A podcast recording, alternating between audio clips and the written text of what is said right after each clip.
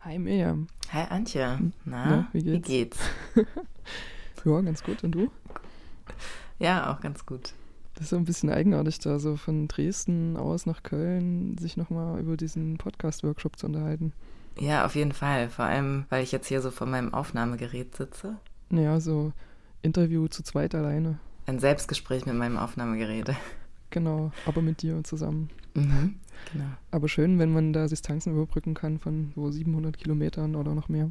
Ist auch schön, nochmal so ein bisschen die Gedanken schweifen zu lassen und zurückzublicken. Was haben wir da eigentlich gemacht? Genau da am 9. und am 10. Februar 2019, als wir da diesen feministischen Podcast-Workshop in Köln gehalten haben zusammen. Und Podcasts sind ja auch total angesagt mittlerweile, weil das irgendwie dem urbanen Leben entgegenkommt. Du kannst Geschichten hören und dabei irgendwie was anderes machen. Und deshalb hat dieser Workshop wahrscheinlich auch so ein großes Interesse ausgelöst, dass wir uns da in einer Runde von zehn Leuten in Köln zusammengefunden haben. Genau, und Feminismus ist auch gerade ziemlich up-to-date, zumindest in verschiedenen Kreisen.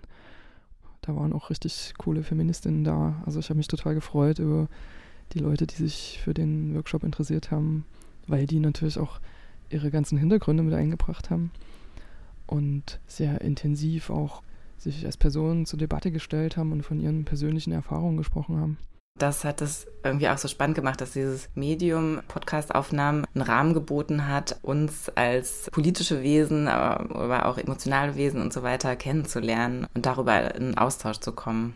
Das, das private politisch ist, das kommt da in diesem Format Podcast ziemlich gut zusammen, hatte ich den Eindruck. Ja, stimmt, genau. Und das war ja auch so ein bisschen unsere Idee, ne? Also, dass wir irgendwie über so persönliche Interviews große ähm, politische Wörter mhm. und Theorien irgendwie runterbrechen und uns mal anschauen, was hatten das eigentlich mit uns als Personen oder mit meinem jeweiligen Gegenüber zu tun und was macht die Person damit in ihrem Alltag?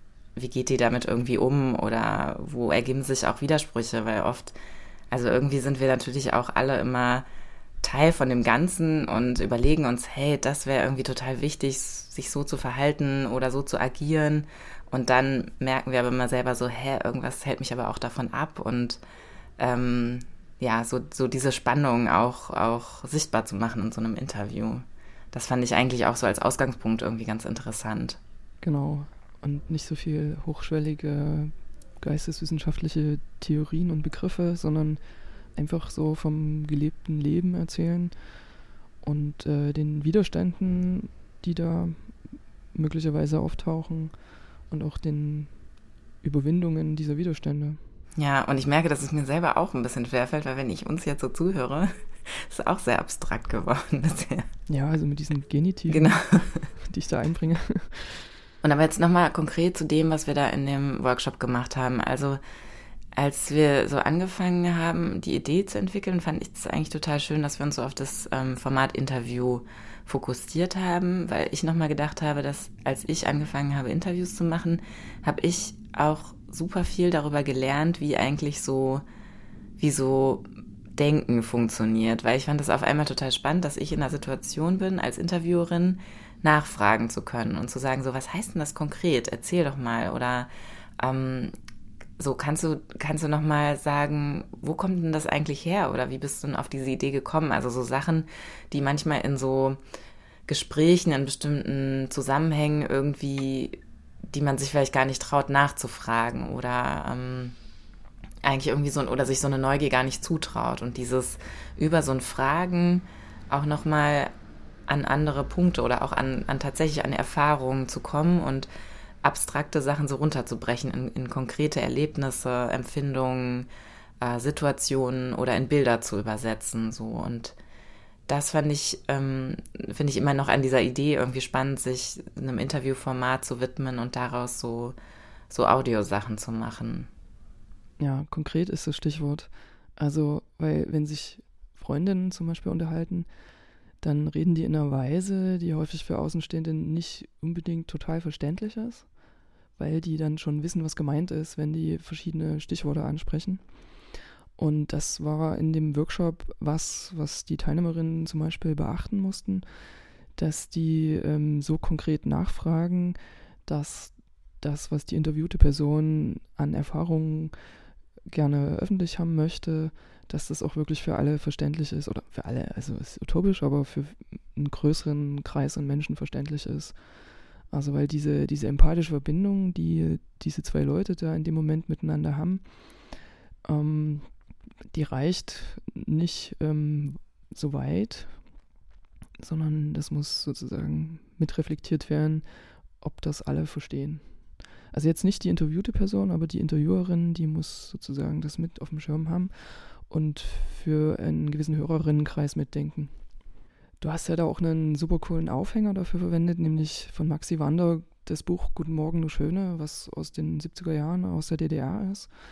Äh, und Maxi Wander hat es super klasse vorexerziert, wie solche Interviews aussehen können. Die hat sie natürlich noch literarisch bearbeitet, also als, als Autorin, als Literatin. Sie hat da intensive Interviews mit Frauen verschiedenen Alters und verschiedener Herkünfte geführt und ähm, hat mit ihren sehr empathischen Nachfragen das intensiv auf den Punkt gebracht, was so die, die Kämpfe und Widersprüche dieser Frauen sind. Und das war uns ein Beispiel und ein Vorbild für die Interviews. Also ich finde das auch immer noch eine total tolle Entdeckung. Ich habe das hier auch gerade nochmal so neben mir liegen und mir nochmal vorher so, so nochmal so einen schönen Satz äh, gesehen, den ich mir angestrichen hatte. Und zwar, also hat die Christa Wolf, also diese Autorin, da so ein Vorwort geschrieben und hat da so einen Satz reingebracht, den ich irgendwie schön fand. Und zwar, sie geschrieben, fast jedes der Gespräche weist durch Sehnsucht, Forderung, Lebensanspruch über sich hinaus.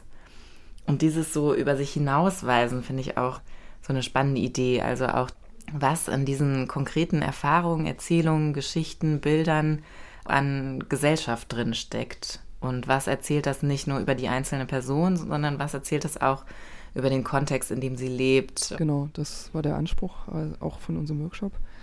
Ähm, es hat sich aber herausgestellt, dass das jetzt nicht so einfach war, dieses Gesellschaftliche immer so mitzudenken, beziehungsweise das automatisch zu implementieren in diese Interviewpraxis, weil das schon sehr anspruchsvoll auch ist. Und da braucht man vielleicht auch einfach ja. mehr Zeit und mehr Erfahrung, muss das ab und zu mal gemacht haben und sich dann die eigenen Interviews auch mal anhören und so. Also das ist ein längerer Prozess, da das Gesellschaftliche mit einzuwirken, wenn man das als Anspruch hat. Ja, ich würde auch für mich selber sagen, dass ich, dass es auch immer noch so ein Lernprozess oder so ein Arbeiten für mich ist. Also ein Interview zu führen, bei der Person zu bleiben, irgendwie gesellschaftliche Fragen auch äh, im Hinterkopf zu haben, aber die natürlich nicht dieser Person so überstülpen zu wollen, sondern immer noch bei der Person zu bleiben, ganz nah mhm. und bei ihren Erzählungen und nicht ähm, meine Interpretationsfolien anzubieten. So.